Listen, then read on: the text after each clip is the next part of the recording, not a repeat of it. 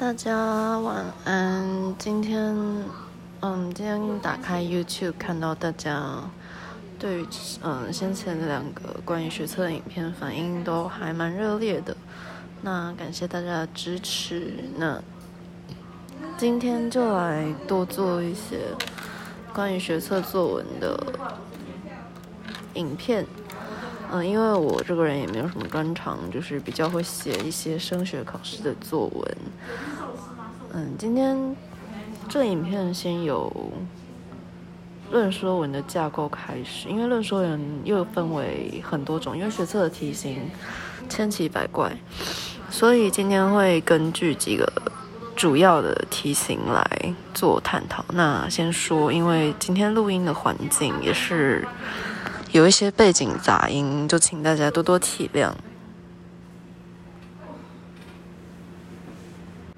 那如果你觉得听我讲不够清楚，或者是你懒得点开这个影片听，然后你懒得点开每一个影片去慢慢的听的话，或者是你想要有笔记的话，欢迎，嗯，欢迎在留言底下。留下你的 Gmail 账号，我会传一份我自己整理的笔记给你。那那个笔记是去年做的，所以内容会比较深色，深色吗？内容会比较少一点，然后也没有那么完整，或者是比较破碎。那也就是大家参考用。那今那今天就直接开始我们的主题。论说文，今天先从论说文的公式开始。论说文不需要文采，不需要辞藻，更不需要优美。论说文完完全全要靠你的言之有物。论说文就是你发声的媒介，是你言论思想的载体。掌握一下原则，就可以保证有基本分。有时候，就算你的论点很烂，也需要一些适当的词汇或者是编排方式去包装。就像那些政治人物，虽然他们的政见都跟屎一样，或者是总统、县市长选举辩论的时候，他们的论点也都很烂，但是他们有一定的格式，所以他。还是会基本上还是会有一批固定的选民支持他们，认为他们是有在做事的为民喉舌的亲民的政治人物。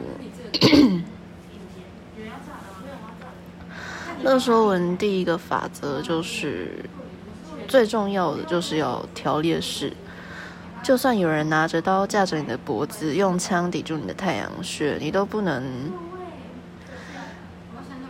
因为这样就不使用条列式条列式分点论述。条列式主要的格式有第一、第二、第三，首先、其次、再来、最后。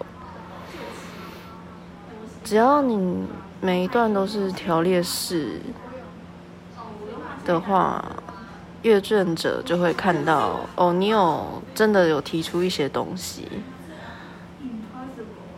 有点像是你今天要选总统，然后你可以列出几个证件。那如果你 不知道要参考什么的话，你就可以去看那些各大政治人物他们的小编帮他们整理出来的，在 Facebook 上面帮他们整理出来的证件，你会看到他们有讲跟没讲一样，但是乍看之下就会觉得，天哪，他们好像做了很多事，然后为民众考虑了很多。这个就是。我们学测作文想要看到的东西。第二点，最高技术指导原则就是绝对要立场鲜明，绝对要选边站，死守你的立场，一开始就要挑明自己的立场，最好在第一句就挑明你的立场，就算写到后来发现很难熬，也绝对不行动摇。像是问你支不支持？环保少女格瑞塔·桑伯格发起的罢课行动，好吧，你一开始可能觉得，哎，这个点子还不错，然后你想写支持，但是你越写越发现，嗯，天哪，他的罢课行动根本就是个智障行为。但是不行，已经来不及了，你就是必须要想尽办法去写，你是因为什么理由支持瑞典环保少女的罢课行动？第二点，要列大纲和小标，这样子才有办法知道自己在写什么。至少从两方面切入探讨，就是所谓架构的部分。在写你的议论文之前，你要先写好你的主要论点，然后从各个方面切入探讨。例如说，从社会方面、从环保方面、从生理方面、从心理方面。从经济方面，从社会方面，从文化方面，从政治方面，或者是治安方面、法治方面之类的，就是你的小标。然后第三点是，千万要举例说明去支持你的论点，不要写一写就说，呃，例如你就写说，呃，含糖饮料造成的危害。不容小觑，嗯，然后就就是不容小觑啊，不容小觑是怎样不容小觑？你就是好歹你要讲出，例如说每年因为含糖饮料而获得慢性病的人是没有服用没有呃在喝含糖饮料的人的四倍、五倍、六倍、七倍，或者是根据研究显示，人类每年会排放多少？公吨的 温室气体，那因此我们应该要实行节能减碳，或是你可以举例说，呃，玩物丧志就是我自己的亲身经历，例如说我玩物丧志的例子包括，因为我沉迷于神魔，导致我期末考考的跟屎一样，最后被二一，或是我朋友。或是我家人，我家人就是因为听信那些道听途说，或是赖群组里面的什么蜂蜜加蒜头可以抵抗新冠新冠肺炎，最后导致病情加重，因而逝世，这些都是你的例证，这样子会让你的文章更有说服力。嗯，第四点是要攻击对手的要害，也就是。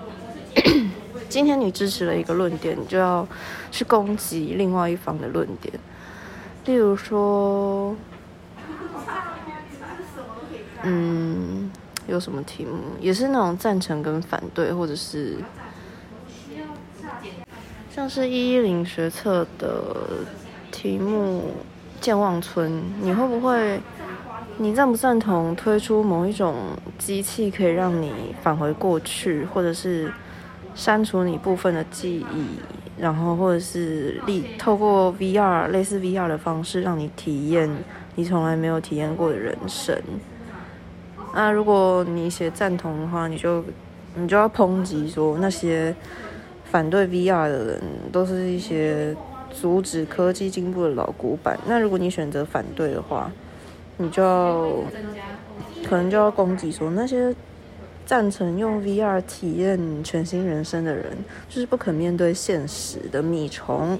然后你如果选择了用 VR 过你想过的人生，那你的人生你将会失去上进心，你再也不用努力就能得到你想要的生活体验。然后可能还会导致呃精神分裂、不思觉失调之类的，你会无法分清现实和幻想。最后，幻想跟现实的界限会越来越模糊，可能会因此造成社会秩序的混乱。然后，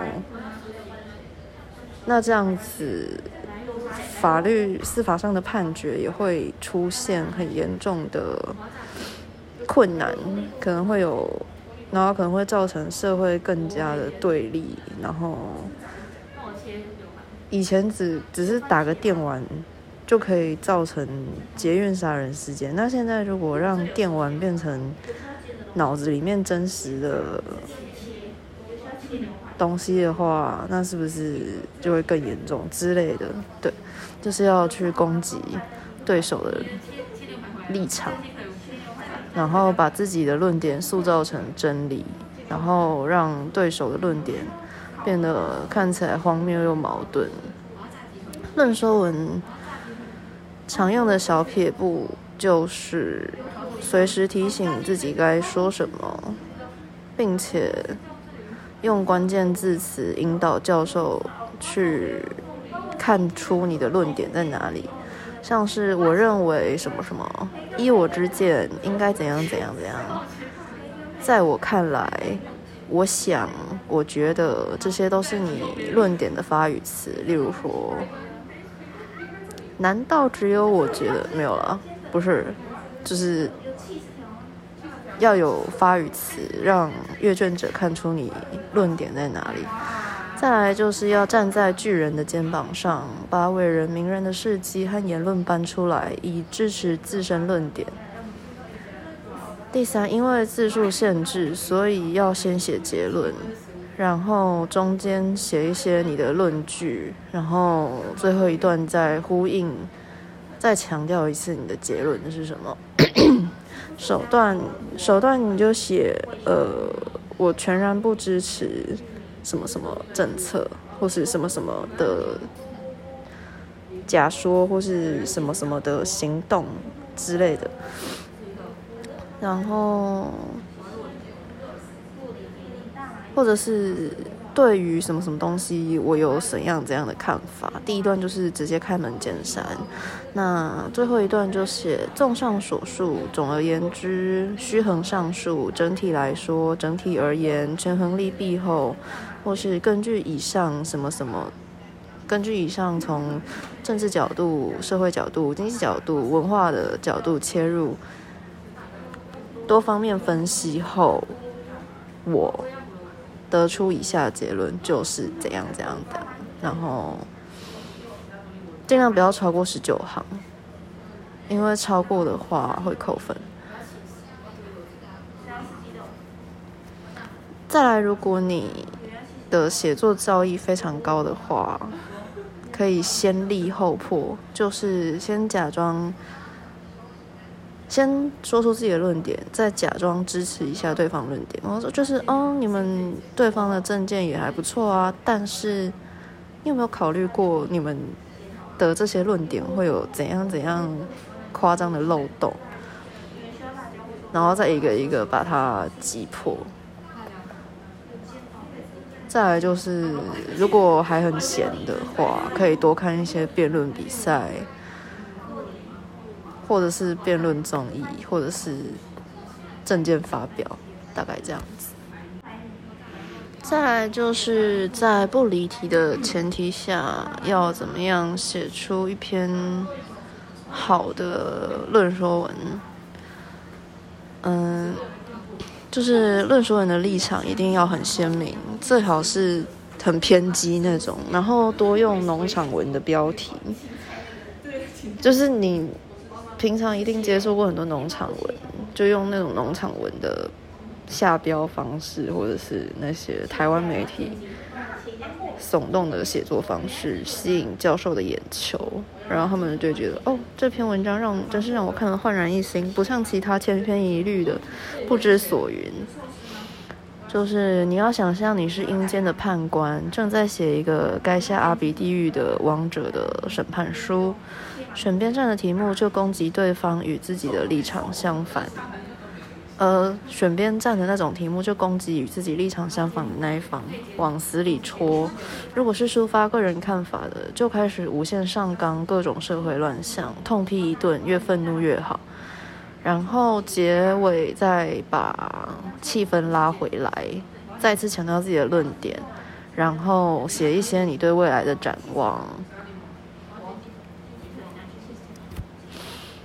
最后再次强调，一定要点题，还要先写结论，再写论据，然后再首尾呼应。然后审题，在上面说的都是要建立在审题正确的情况下。如果写离题的话，那基本上就是零分，就是不用讨论了。再来就是论说文里面可以加一些看起来很厉害的词，让你的文章看起来更专业，看更看起来像是一篇报纸的社论。嗯，我从范文里面提出，嗯，整理出了一些知性文里面常用的词。原词，原是救援的援，少一个手部，原词就是因此的意思。虚横上述，虚是一个木在一个鱼，虚横上述就是综上所述的意思，就是对。于焉就是于是，焉是那个不知生焉知死的焉。你如果觉得写于是太平凡。太平常可以写于焉，然后有鉴于怎样怎样怎样，或是什么什么东西有失公允。然后我主张，我认为，我赞同，我反对，依我之见。戮力同心，守安，皆是窠臼，是以何以？就是。用一些文言文会用的那种词，就要让自己看起来好像是从国文课本走出来的唐宋死人。或者说你的结构可以分成四段，第一段占四行，就是起承转合。第一段是起，提出文章之命意，破题法。冒题法、解释题文法、名言警句法。破题法就是开门见山，冒题法就是可能写个两行引言，然后再点出你的论点。解释题文法就是可能题目是乐龄出游，你就解释什么是乐龄出游，就是你的第一段。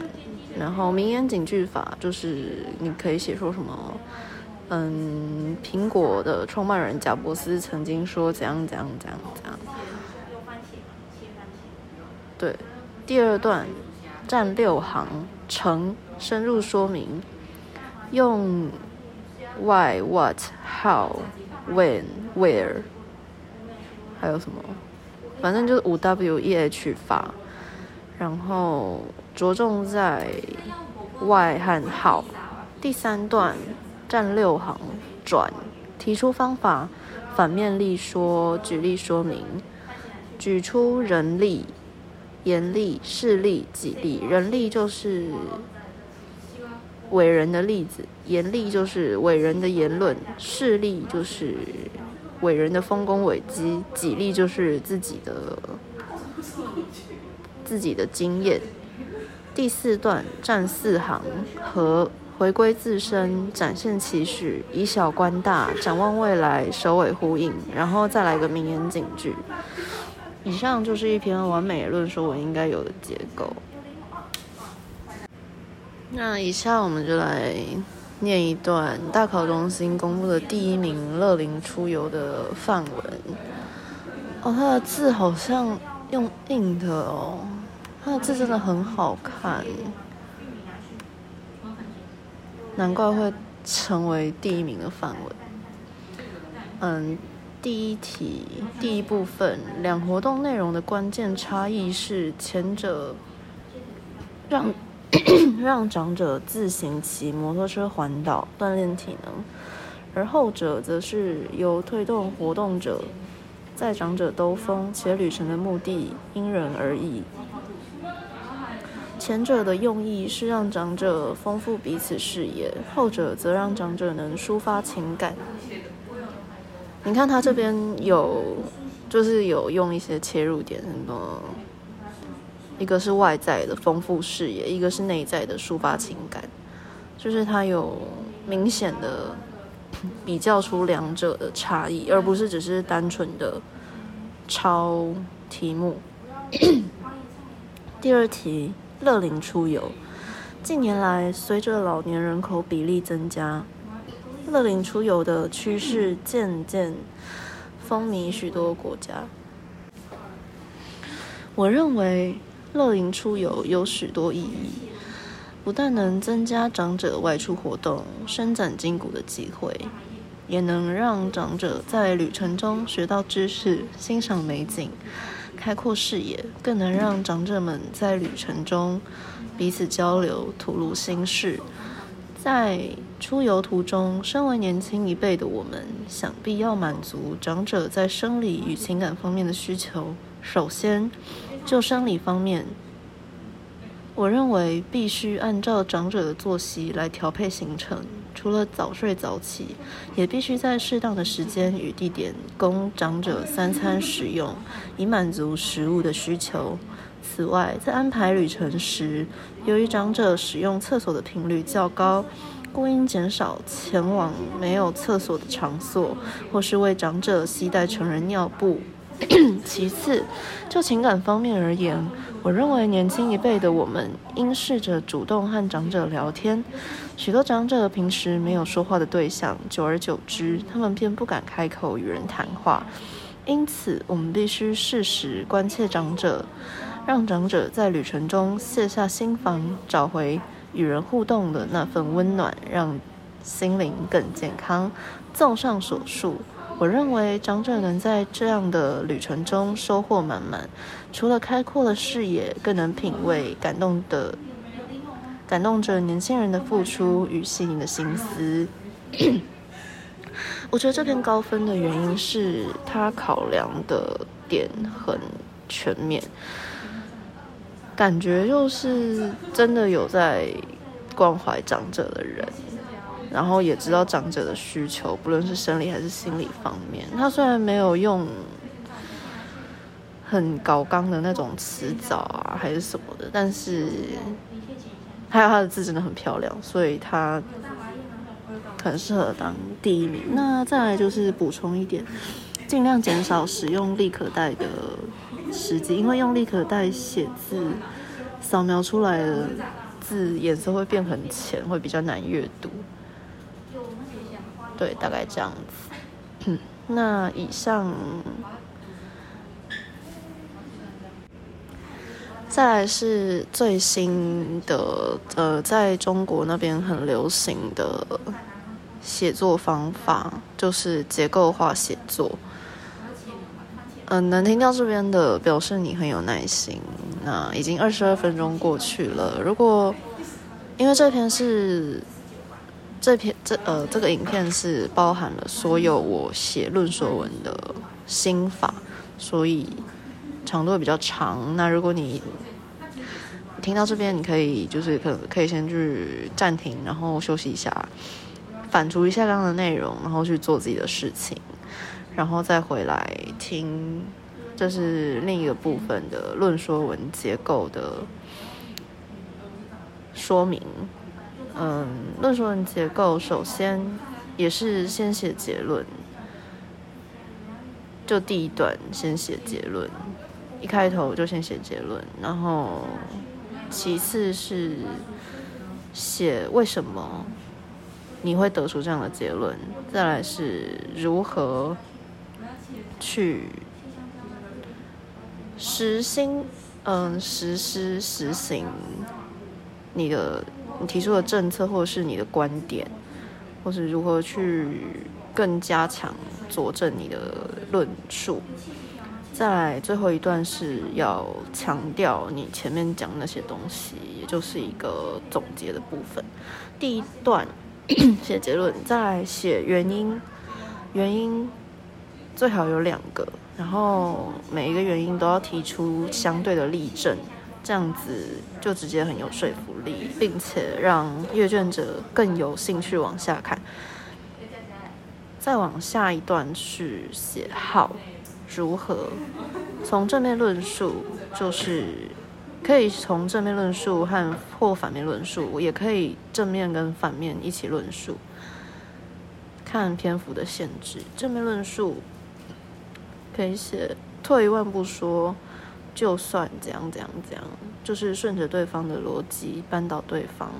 反面论述就是，与其怎样怎样，不如怎样怎样，否则你就会怎样怎样怎样，然后再举例说明。最后强调也是，综上所述，虚衡上述跟总而言之。然后是我最近针对那个李嘉彤先生的言论写了一篇文，先写结论。呃，就是李佳彤说，顶大理工科系不采集国文成绩，代表